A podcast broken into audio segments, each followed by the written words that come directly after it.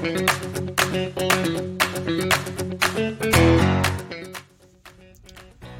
いおはようございます。土遊びラジオを始めていきたいと思います。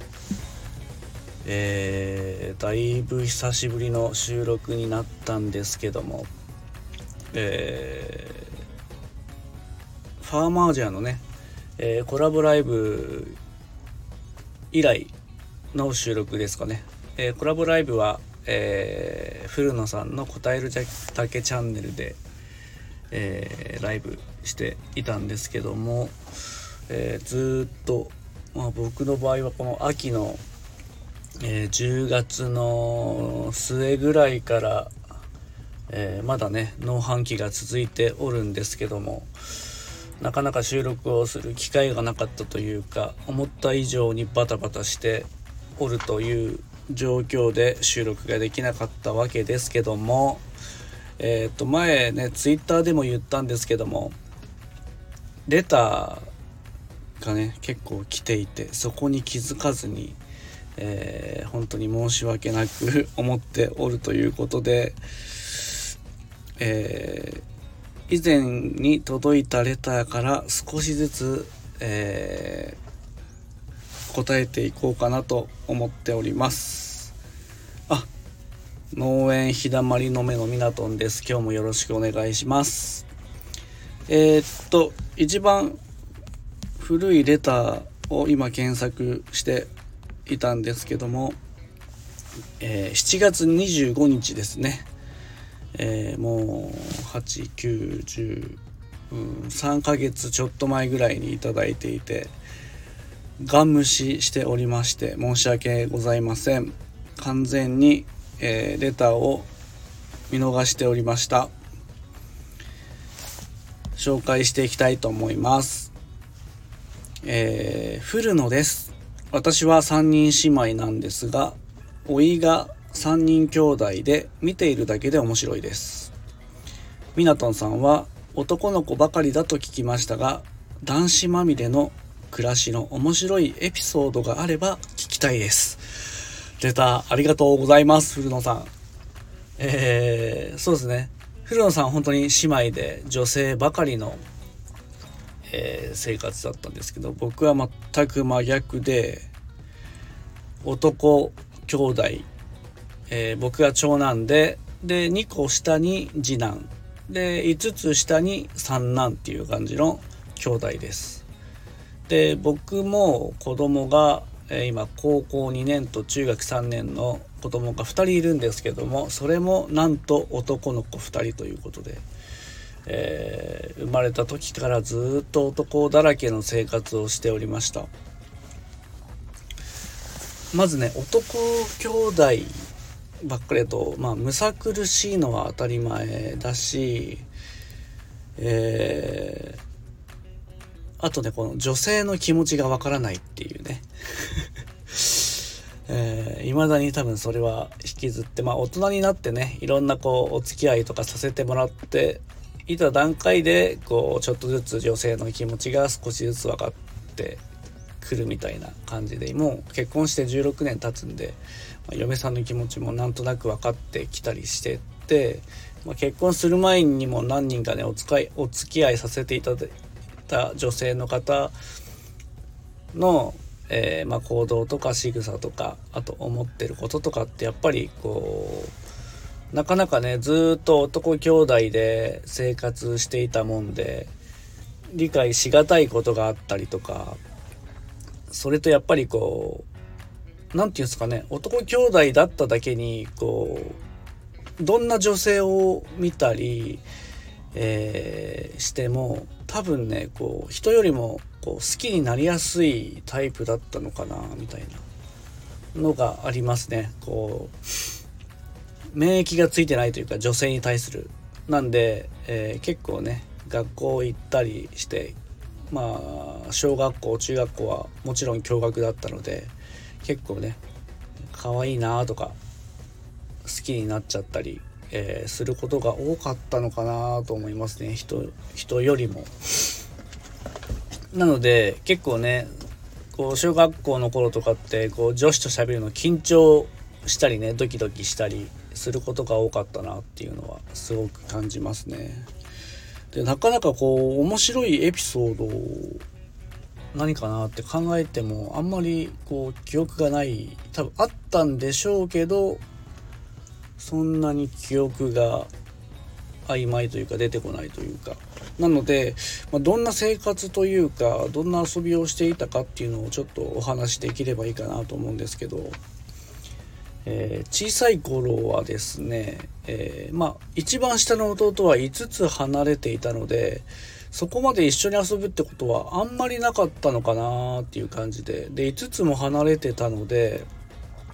結構ねこう子供の頃の5つ離れてるってだいぶでかいじゃないですか。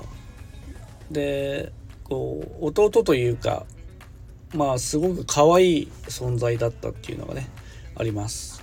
でその2つ下のね弟次男とよく、まあ、年が近かったしで近所の、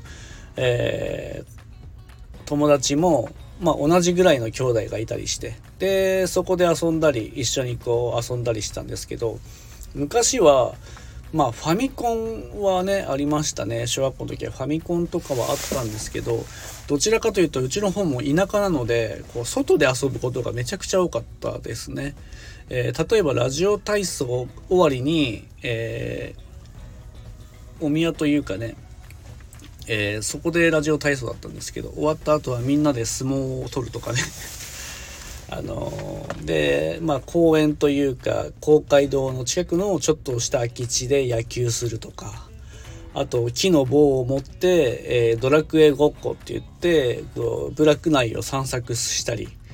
えー、したりね。そういう遊びがめちゃくちゃ多かったっすね。なのでどちらかというと家でゲームをするというより、えー、外で遊んでいた方が好きでした。で弟とね一緒にこう2人でこう散歩に行ったりとか、えー、こう散歩行ってる時にこう雑草があったりしてこれ食べれる食べれない？みたいな話をしてね。なんかこう変な草食べたりとか、えー、変なキノコを見つけたりとかで変な木の実をもあのもいだりとか。なんかそんなことがねこうやっていたような記憶がめちゃくちゃあるなっていうのがあってでやっぱ今こう男の子2人の子供をこうもう大きくなっちゃったんですけどまあ小さい頃とか見てるとやっぱり男の子ってアホだなーなってね思ったりしますで女の子はねませてるしやっぱりそういう部分でえこういい意味で純粋な部分が男の子にはやっぱあるなっていうのがこう今こう思い出すと記憶に蘇ってきますね。で一番下の弟はまあ5つ下なんで、うん、僕が中学入っても小学校2年生とかね、えー、そんな感じか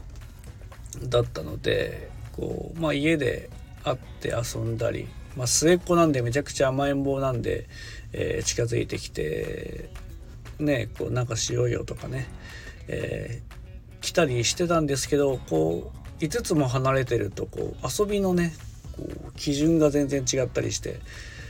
えー、なかなかこう一緒に遊ぶってことは少なかったかなと思いますね。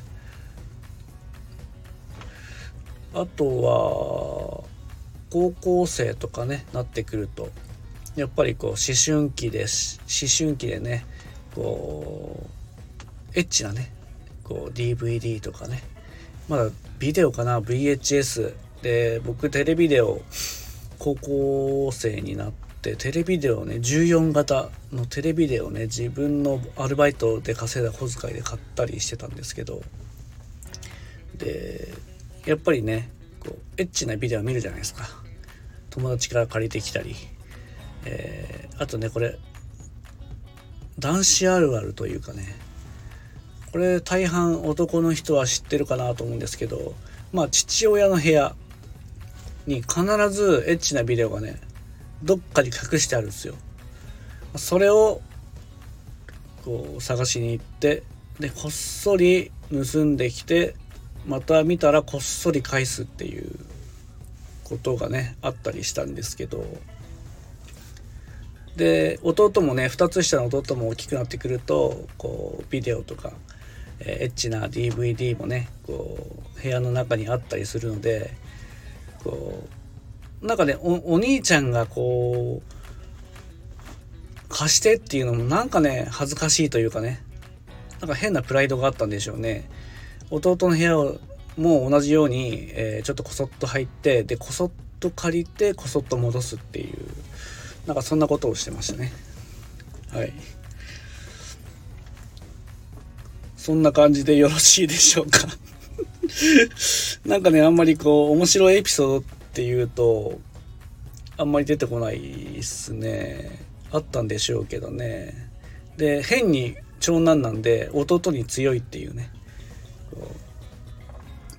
以前こう小学校ぐらいの時かな喧嘩やっぱり兄弟喧嘩するとうちあの昔薪ストーブって言って、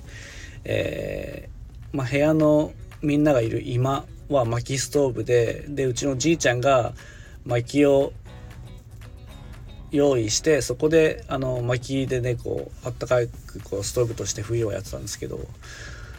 そこで兄弟喧嘩した時に弟を薪ストーブのとこにこうぶん投げるとかねなんかそういう危険なこともなんか子供ながらに、えー、何が危ないとか何が危なくないとかってあんまね分かんなかったりしてそこに投げたりとかね。なんかそういう喧嘩もしてたななーなんて思ったりして。なんかそう思い出すといろいろあったんだななんて思ったりします。はい。こんな感じでよろしいでしょうか。まあとにかく本当に男兄弟はかなりむさ苦しくてすごくアホなことをしていたという感じでございます。はい。えー、今日はですね里芋収穫しようと思ってたんですけど、まあ、変に大雨が降ってしまって、まあ、こんなぐちゃぐちゃな状態で畑に入るのは厳しいなということで、まあ、中の作業をしようかなと思っております、まあ、ようやくチューリップ球根の箸が終わったのであとは里芋収穫だけで今シーズンはなんとかそこまでいけば、えー、一段落ということですね、まあ、そこから里芋出荷がどんどんどんどん始まってくるのでえー、まあ、中の作業であれば雨降っても降らなくても、えー、いつでもできるということでまずは収穫を第一に考えて掘れる時に収穫をしていきたいなと思っております。はい。ありがとうございました。最後まで聞いていただいてそんなところでございます。あとまたレターなどまだ、えー、答えていないものに関しては古いものから、えー、ありがたくお答えさせていただきます。すいません。本当に遅くなりまして申し訳ございません。では、バイビー。